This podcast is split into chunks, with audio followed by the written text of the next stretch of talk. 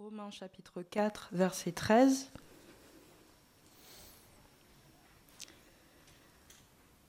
En effet, ce n'est pas par la loi que la promesse de recevoir le monde en héritage a été faite à Abraham ou à sa descendance, mais c'est par la justice de la foi.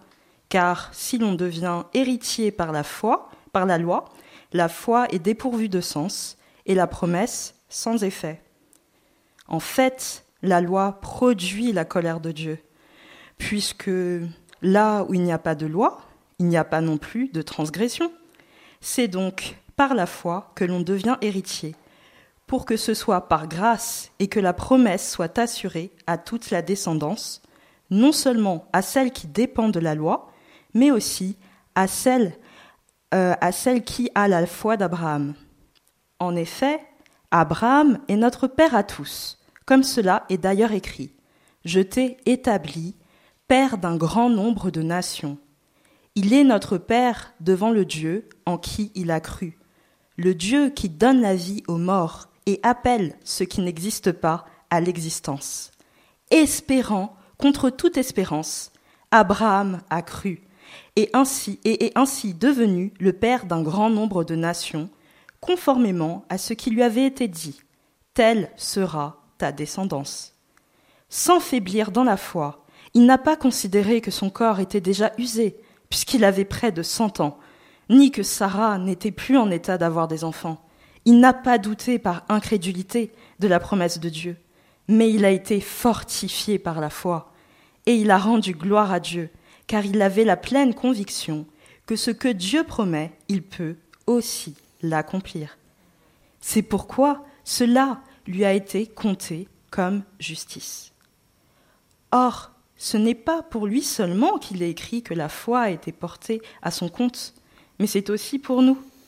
Elle sera portée à notre compte, puisque nous croyons en celui qui a ressuscité, Jésus notre Seigneur, lui qui a été donné à cause de nos fautes et qui est ressuscité à cause de notre justification.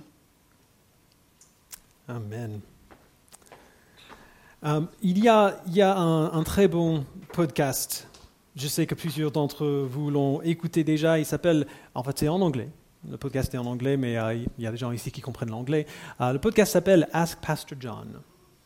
Ok, il y a quelques fans. Dans, ce podcast, le pasteur John Piper répond aux questions autour de la Bible que les gens lui envoient par mail.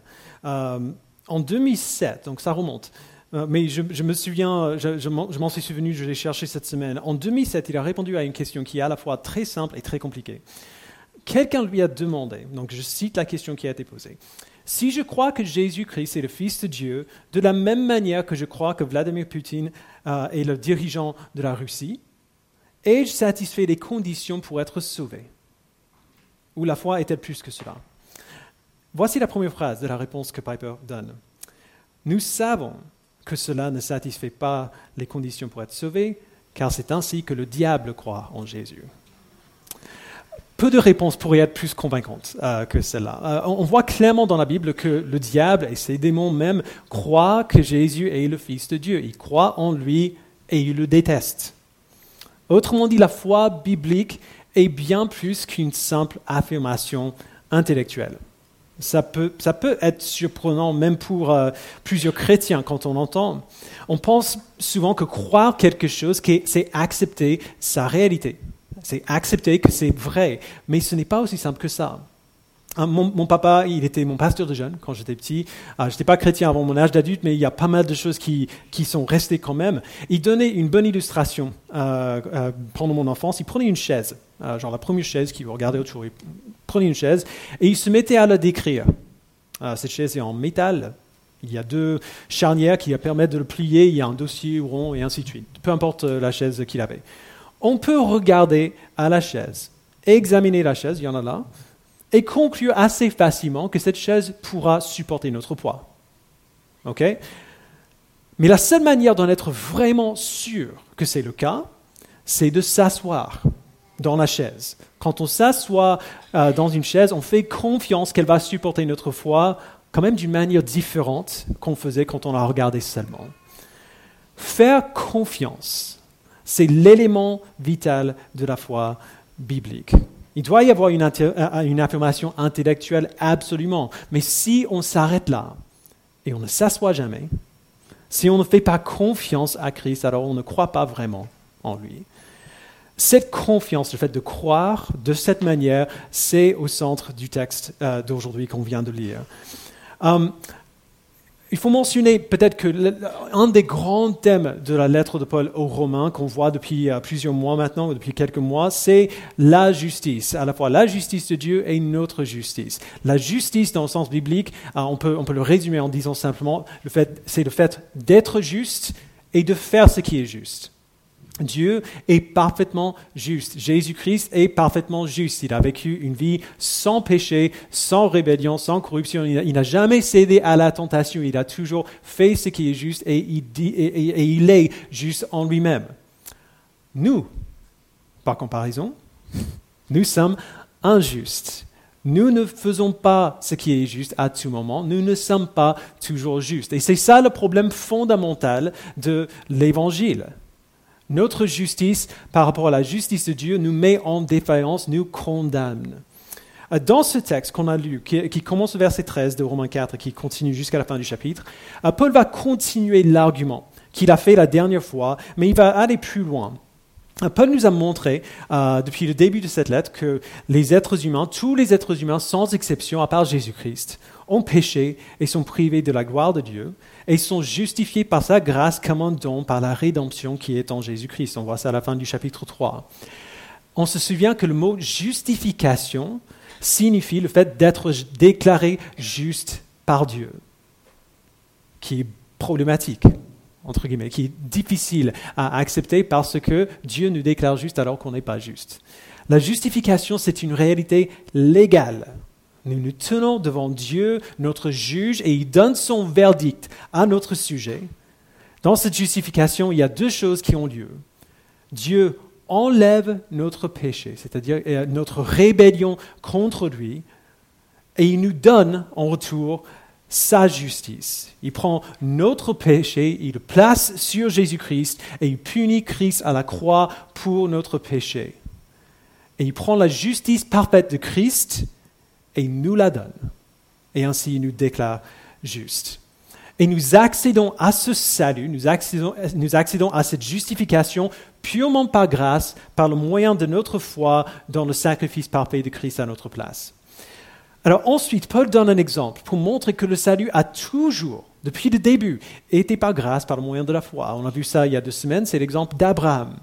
Paul montre que Abraham a reçu le signe physique de l'alliance que Dieu a établie avec lui, donc la circoncision, mais qu'il avait la foi en Dieu avant que Dieu lui dise de se circoncire, et il a été déclaré juste avant que la circoncision arrive. Abraham a cru en Dieu, comme on voit au verset 3 de ce chapitre, et cela lui a été compté comme justice. Alors au verset 13, Paul continue dans cet exemple d'Abraham et il approfondit euh, son argument. Donc lisons ensemble, verset 13. En effet, ce n'est pas par la loi que la promesse de recevoir le monde en héritage a été faite à Abraham ou à sa descendance, mais c'est par la justice de la foi. Car si l'on devient héritier par la, foi, par la loi, la foi est dépourvue de sens et la promesse sans effet. Alors déjà, on peut voir que Paul arrête ici de parler de la circoncision et il commence à parler de la loi, euh, la loi de Moïse. Il, élargit en gros son, champ de vision. La circoncision, c'est une, une, sorte de raccourci pour représenter toute la loi. Et ce qu'il dit au verset 13 est simplement une autre façon de dire que ce n'est pas la circoncision qui a sauvé Abraham, c'est ce qu'il a dit la dernière fois, ce n'est pas euh, le fait qu'il a suivi la loi euh, qu'il a été sauvé. Ce qui a sauvé Abraham, c'est la justice qu'il a reçue de Dieu par la foi comme un don. Et c'est parfaitement logique. Si les êtres humains, si on pouvait être déclarés justes en respectant la loi, alors on n'a pas besoin de foi. On n'a pas besoin euh, d'une promesse. On fait le travail et on est déclaré juste. Mais ça ne marche pas comme ça. Alors Abraham n'a pas été déclaré juste en gardant la loi parce que ça aurait été impossible. Pourquoi? Verset 15, en fait la loi produit la colère de Dieu. Puisque là où il n'y a pas de loi, il n'y a pas non plus de transgression. Alors, ça, c'est une phrase difficile. La première partie est assez simple. La loi produit la, colère de Dieu. Paul a déjà dit ça. Euh, il a dit la même chose de manière un peu différente au chapitre 3, verset 20, euh, quand il a dit que, la loi, euh, que par la loi vient la connaissance du péché. La loi montre la justice parfaite de Dieu, en le standard parfait de Dieu. La loi nous montre ce standard et prouve ainsi que nous sommes coupables parce qu'on n'arrive pas à atteindre ce standard-là. Et puisqu'on est coupable, la colère de Dieu est parfaitement juste. Alors, jusque-là, ça va. Ce n'est pas très agréable, mais on comprend. Et on peut accepter ça. La partie difficile vient après. Là où il n'y a pas de loi, il n'y a pas non plus de transgression. Vraiment? Euh, La loi de Moïse n'arrive pas, si vous connaissez vos Bibles, on ne voit pas la loi de Moïse faire son apparition avant le deuxième livre de la Bible. Euh, ou alors si on compte la circoncision comme le début de la loi Genèse 17. Mais je me souviens quand même qu'avant ça, il y avait un déluge. Euh, ce, déluge était le jugement de Dieu contre le péché dans le monde. Et avant même cela, il y a, eu euh, la malédiction de toute l'humanité dans le jardin d'Éden. Sûrement, il y avait des transgressions avant que la loi arrive. C'est vrai.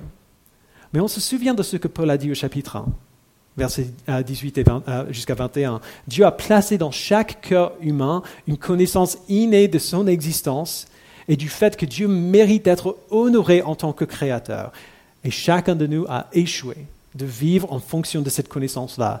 Alors déjà, Paul dit, ce sera suffisant pour nous condamner. On est sans excuse devant Dieu.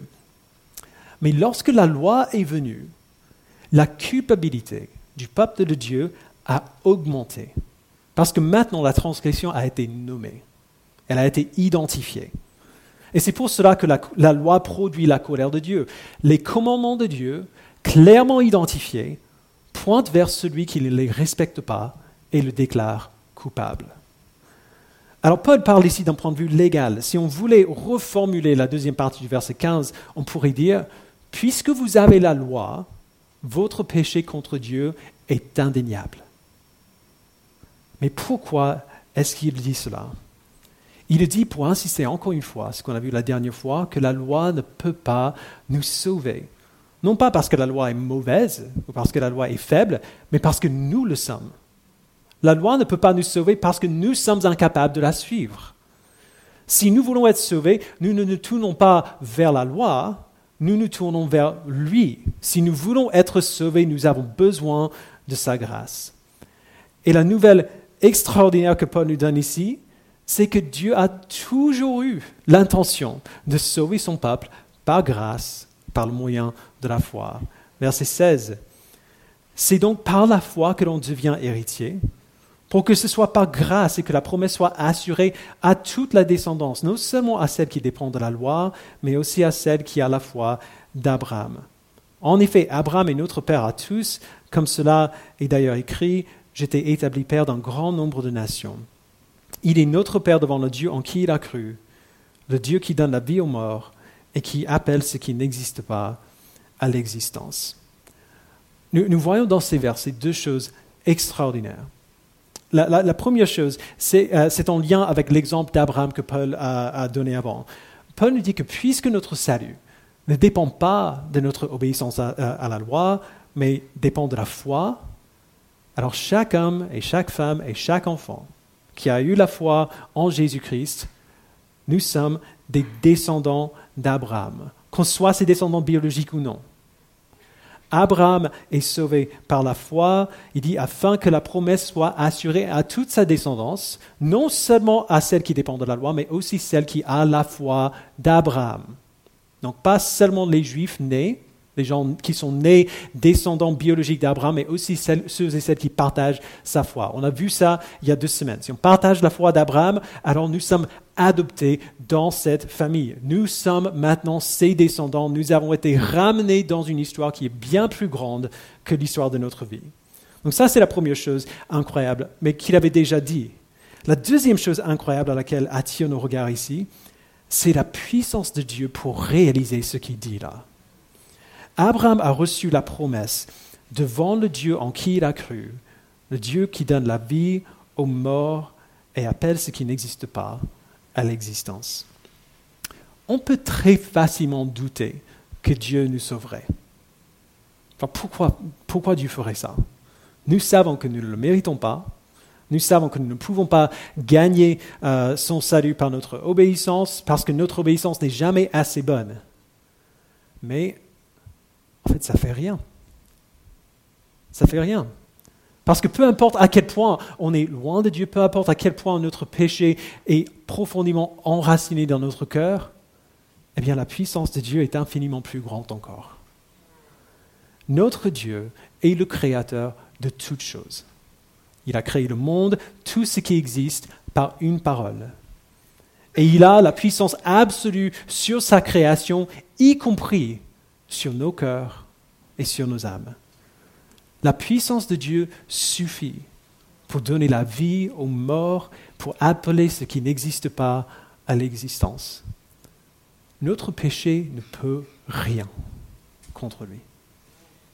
Notre péché ne peut rien contre la puissance de Dieu. La, lutte, entre guillemets, entre notre péché et la puissance de Dieu, c'est la lutte la plus inéquitable de toute l'histoire.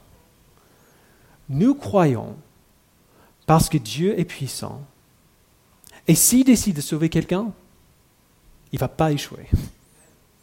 Il est puissant pour prendre des hommes et des femmes pécheurs qui sont loin de lui, nés dans son peuple et à l'extérieur de son peuple, et les rassembler tous ensemble sous une seule bannière qui les proclame la famille de Dieu.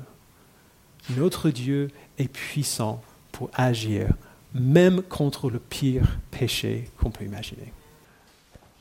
Alors je suis sûr que vous avez remarqué euh, que, plusieurs fois, aujourd'hui déjà et dans le message d'il y a deux semaines quand on a parlé du passage précédent, j'ai employé un début de phrase particulière.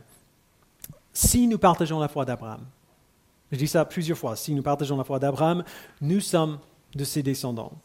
Si nous partageons la foi d'Abraham, alors nous sommes sauvés. Mais il y a une question qui se pose quand même. Comment est-ce que c'est possible de partager vraiment la foi d'Abraham? Notre foi, on dit tout le temps, euh, notre foi est en Jésus-Christ. Abraham ne connaissait pas Jésus. Il a vécu des siècles et des siècles avant que Jésus arrive. Alors c'est vrai, j'ai dit si nous partageons la foi d'Abraham pour être clair dans le contexte du, texte précédent, mais en fait, Paul est plus précis que ça. Il a dit au, chapitre 3, verset 12, que Abraham est le père de ceux qui marchent sur les traces de la foi de notre ancêtre, Abraham. J'en ai pas parlé il y a deux semaines parce que Paul apporte un peu plus de précision et de contexte dans notre passage aujourd'hui. Euh, alors pour être clair, ce n'est pas que la foi d'Abraham était exactement la même que la nôtre. Il ne savait pas qui était Jésus. Il n'a pas pu placer sa foi en Jésus-Christ. Mais plutôt que sa foi avait une qualité spécifique que notre foi aura aussi s'il s'agit de la vraie foi. Et cette qualité, c'est la confiance dans les promesses que Dieu fait. Verset 18. Espérant contre toute espérance, Abraham a cru et est ainsi devenu le père d'un grand nombre de nations, conformément à ce qui lui avait été dit, telle sera ta descendance. Sans faiblir dans la foi, il n'a pas considéré que son corps était déjà usé, puisqu'il avait près de 100 ans, ni que Sarah n'était plus en état d'avoir des enfants. on va, s'arrêter là juste un instant. La, promesse qu'Abraham a reçue de la part de Dieu était qu'il deviendrait le père d'un grand nombre de nations. Alors c'est subtil ici, beaucoup plus explicite ailleurs dans cette lettre. Nous et les chrétiens du monde entier, nous vivons actuellement l'accomplissement de la promesse que Dieu a faite à Abraham. Cette semaine, j'ai fait un recensement sur Slack pour savoir quelles sont les différentes nations qu'on a représentées dans notre Église. J'avais à peu près une douzaine en tête, euh, mais vos réponses m'ont bouleversé. Les pays les plus représentés à Connexion sont bien sûr la France, ça c'est logique, on est en France, et le Madagascar ni l'un ni l'autre n'est étonnant. Mais en plus de cela, nous avons, sans aucun ordre particulier, et oui, je vais les lire tous, l'Île l'Égypte, le Cameroun, la Tunisie, l'Ukraine et la Russie, le Vietnam, Hong Kong, Taïwan, le Sri, Lanka, le peuple Hmong, l'Espagne, la République du Congo, Congo-Kinshasa, la Roumanie, la Suisse, le Cambodge, la Chine, l'Eswatini ou Swaziland, la République de Nauru, euh, le Timor oriental, le Liechtenstein, j'ai toujours du mal avec celui-là, le Gabon, l'Australie, l'Hollande, le Portugal, les États-Unis, la Malaisie, le Pays de Galles, l'Angleterre, l'Écosse, l'Allemagne, le Rwanda, la Serbie, euh, l'Algérie, la, République dominicaine, le Mexique, le Sénégal, l'Éthiopie et l'Italie. En tout, à l'Église Connexion, nous représentons 42 nations, territoires ou peuples différents. Et ça, ce n'est que les nationalités des gens qui ont répondu au sondage.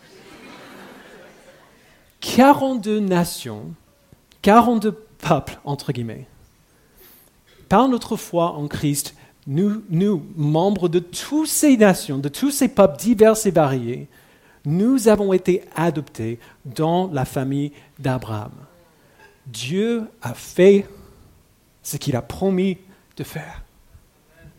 Il a fait ce qu'il a dit.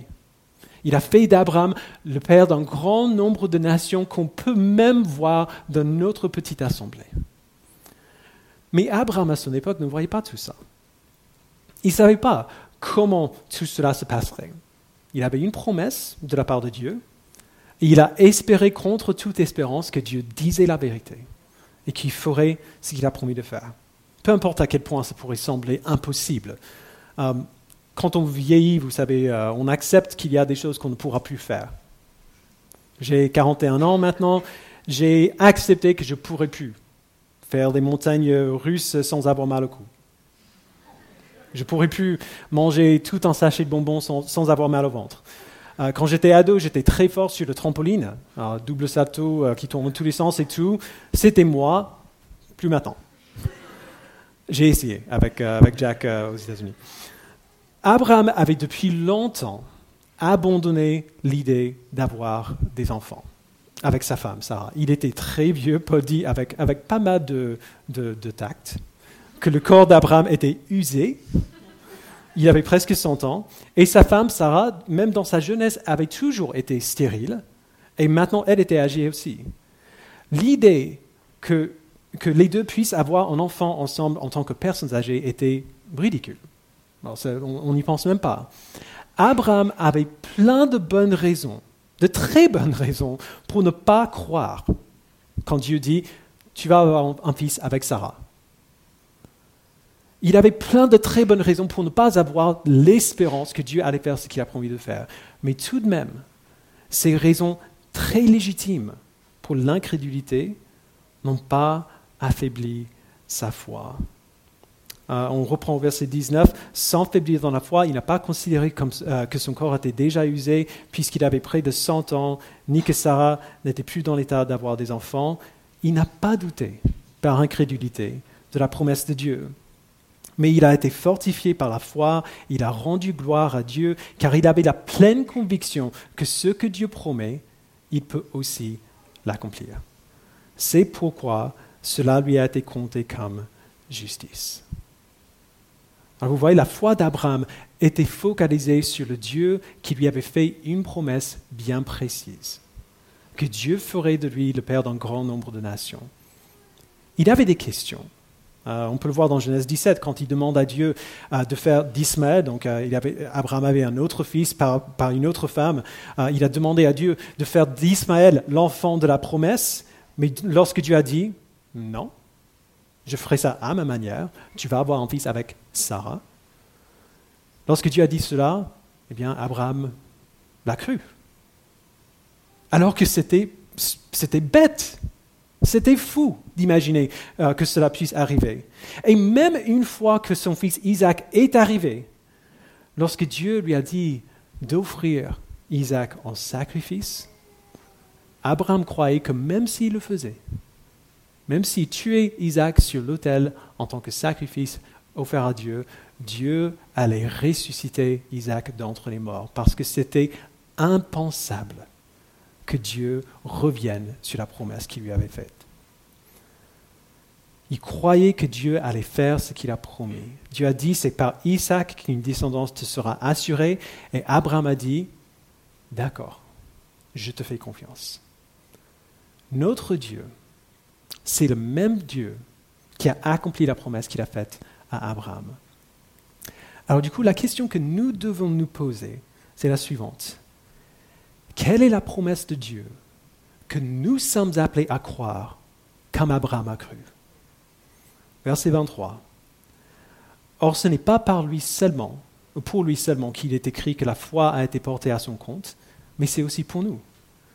Elle sera portée à notre compte, puisque nous croyons en celui qui a ressuscité Jésus notre Seigneur, lui qui a été donné à cause de nos fautes et qui est ressuscité à cause de notre justification. Voilà, frères et sœurs, la, promesse que nous sommes appelés à croire. Jésus-Christ a été donné à cause de nos fautes et ressuscité à cause de notre justification.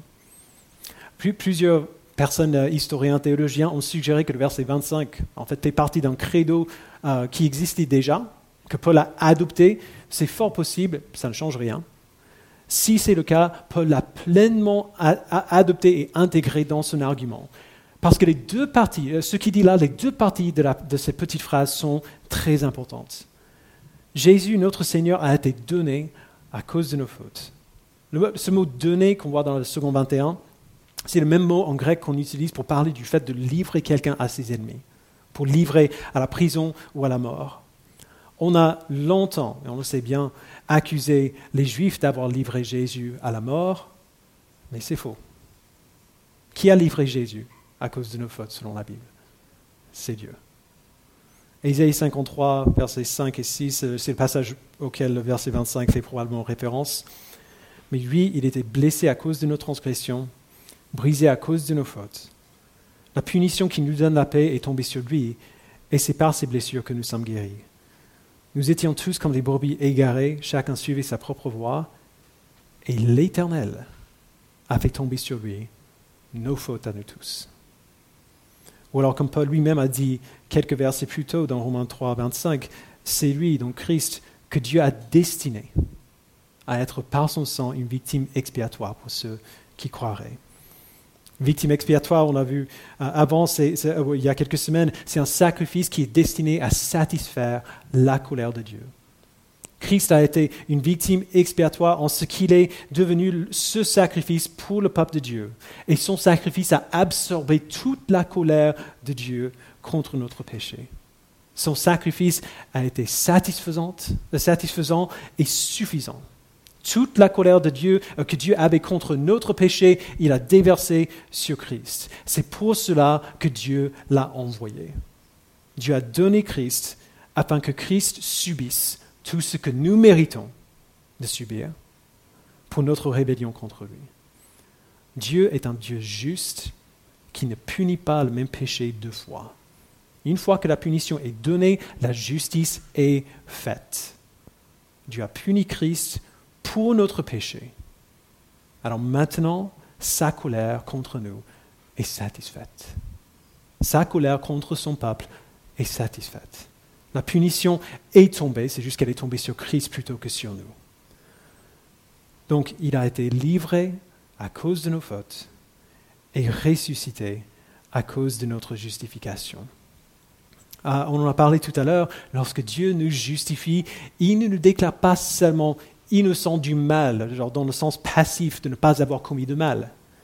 Il nous déclare juste, dans le sens actif d'avoir vécu de manière juste. Il fait cela non pas grâce à notre justice, qui est toujours très incomplète et très imparfaite, mais il fait cela grâce à la justice parfaite de Christ qui nous a donné. Mais la manière dont Paul dit cela est curieuse. Christ est ressuscité à cause de notre justification. Est-ce que Paul veut dire que notre justification a provoqué, a produit la résurrection de Christ? Alors probablement pas, ça n'a pas trop de sens euh, dans le contexte du reste de la Bible. Et les traducteurs d'ailleurs ne sont toujours pas d'accord exactement sur le sens derrière ces mots. Euh, la Semeur, euh, par exemple, dit Il a été livré pour nos fautes et Dieu l'a ressuscité pour que nous soyons déclarés justes. Ce qui est sûr, c'est qu'en disant cela de cette manière, Paul nous montre deux choses. Il nous montre que la mort et la résurrection de Christ sont inséparables. On ne peut pas parler de l'un sans l'autre et deux, Comme dit euh, Thomas Schreiner, la résurrection de Christ confirme que notre justification a été pleinement obtenue. J'espère que vous vous rendez compte de ce que ça veut dire. Ça veut dire que, en ce qui concerne votre salut, si vous avez placé votre foi en Christ, en ce qui concerne votre salut, il n'y a plus aucune raison de douter. La question de si vous êtes sauvé ou si vous resterez sauvé n'est plus une question que vous avez besoin de vous poser. Vous n'avez pas à douter, non pas parce que vous êtes assez bon pour être justifié, mais parce que Christ est ressuscité. Voilà notre assurance dans le présent et notre espérance, pas seulement pour l'éternité, mais aussi pour le reste de notre vie actuelle euh, sur cette terre. La mort et la résurrection de Christ sont notre confiance dans notre relation présente avec Dieu, elles sont notre confiance dans l'espérance que nous allons grandir continuellement pour ressembler à Christ. Cette confiance est notre sécurité. Si nous ne croyons pas que notre salut est assuré puisque Christ est ressuscité, alors nous ne grandirons pas pour lui ressembler. Parce que nous serons toujours instables. On aura toujours l'impression qu'il nous manque quelque chose. On aura toujours le sentiment qu'on a besoin de faire quelque chose, euh, peut-être pour la mauvaise raison, euh, qu'on doit obéir, non pas parce qu'on est reconnaissant pour la grâce de Dieu en Christ, mais qu'on doit obéir pour être assez bon pour être sauvé. Mais on verra rapidement qu'on n'est pas assez bon. Et du coup, euh, vite, on va se dire, mais ça sert à quoi de continuer? La mort et la résurrection de Christ sont notre sécurité contre un tel fatalisme. Puisque Dieu, le Dieu qui donne la vie aux morts, qui appelle à l'existence ce qui n'existe pas, puisque Dieu a ressuscité Jésus-Christ, nous pouvons être sûrs qu'il a déclaré juste tous ceux qui placent leur foi en lui. Et puisque nous sommes sûrs que nous sommes justifiés par la foi en Christ, nous pouvons aussi être sûrs qu'il nous conformera à l'image de son Fils, parce que c'est pour cela qu'il nous a sauvés. On va y arriver au chapitre 8. Si nous avons placé notre foi en Christ, nous n'avons plus aucune raison valable de douter. Et certaines personnes, comme ma maman par exemple, croient à cela sans difficulté, ne doutent quasiment jamais. Je regarde à ces personnes, je ne les comprends pas du tout. Parce que si on est honnête, pour bien d'autres gens, pour bien d'autres personnes, ce n'est pas aussi facile que ça. On doute quand même. Il y a plein de raisons pour douter. Des raisons qui sont, on dirait, légitimes, qui semblent bien raisonnables. Et du coup, à la lumière de toutes les raisons qu'on a de douter, quelles raisons avons-nous pour croire? Il n'y a personne en qui j'ai plus confiance que ma femme, qui est juste là, ce n'est pas à cause de ses dons de, persuasion ou sa personnalité magnétique que je lui fais confiance. Euh, euh, ce n'est pas parce qu'elle m'a montré toutes les preuves qu'elle me dit la vérité quand elle me dit, euh, quand elle me dit quelque chose. Je lui fais confiance parce que j'ai vécu presque 20 ans à ses côtés. Je la connais. Elle n'a pas besoin de me convaincre. J'ai vu au travers de multiples expériences et au fil de beaucoup d'années qu'elle est digne de confiance. J'ai vu que lorsqu'elle dit qu'elle va faire quelque chose, eh bien, elle le fera. Nous croyons ce que Dieu dit, non pas parce qu'il nous a montré des preuves, mais parce que nous le connaissons. Dieu s'est révélé à Abraham. Et sur la base de cette révélation, puisqu'Abraham connaissait Dieu maintenant, il a cru. On se souvient, euh, la foi n'est pas comprendre comment Dieu va faire quelque chose, la foi, c'est faire confiance qu'il va le faire. Pour nous qui appartenons à Dieu, Dieu s'est révélé à nous aussi, par sa parole et par son esprit.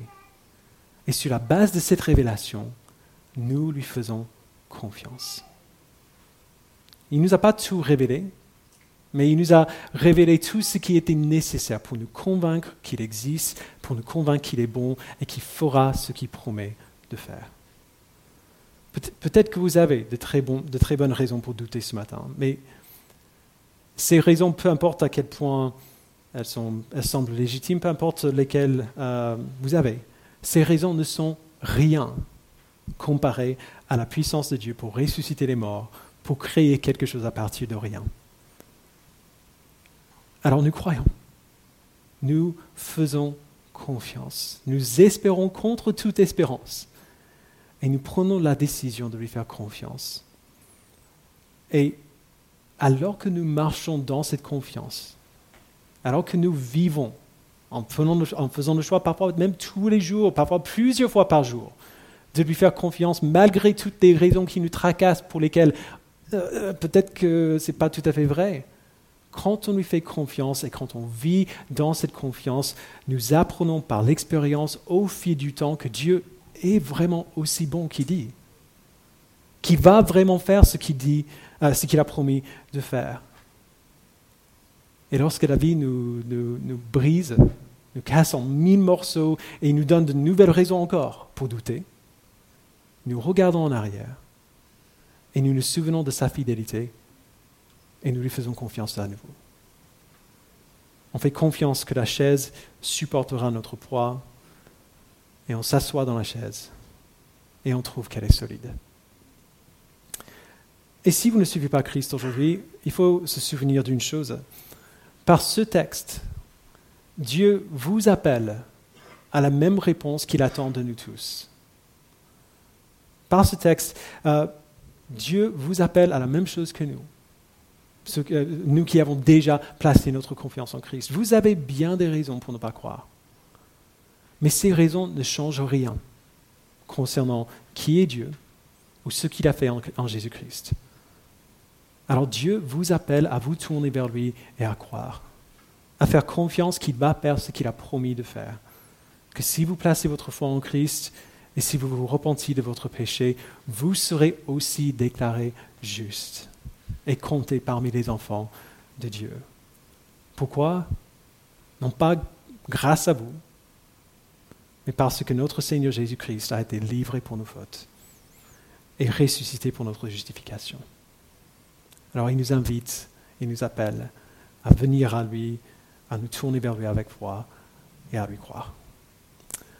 Ah, je vous invite à prier. Père, euh, tu vois toutes les raisons que nous avons pour douter. Et tu sais à quel point nous avons du mal à aller euh, à, surmonter ces choses.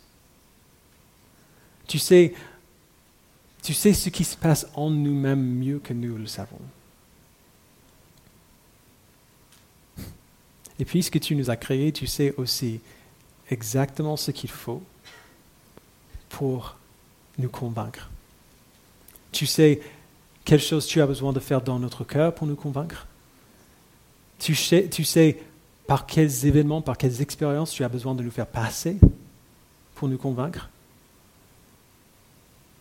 Tu sais quelle sera la meilleure manière d'enraciner la foi que tu nous donnes dans notre cœur, au point où, même devant une promesse qui semble impossible, nous puissions te dire, je te fais confiance, je crois, fais ce que tu promets de faire.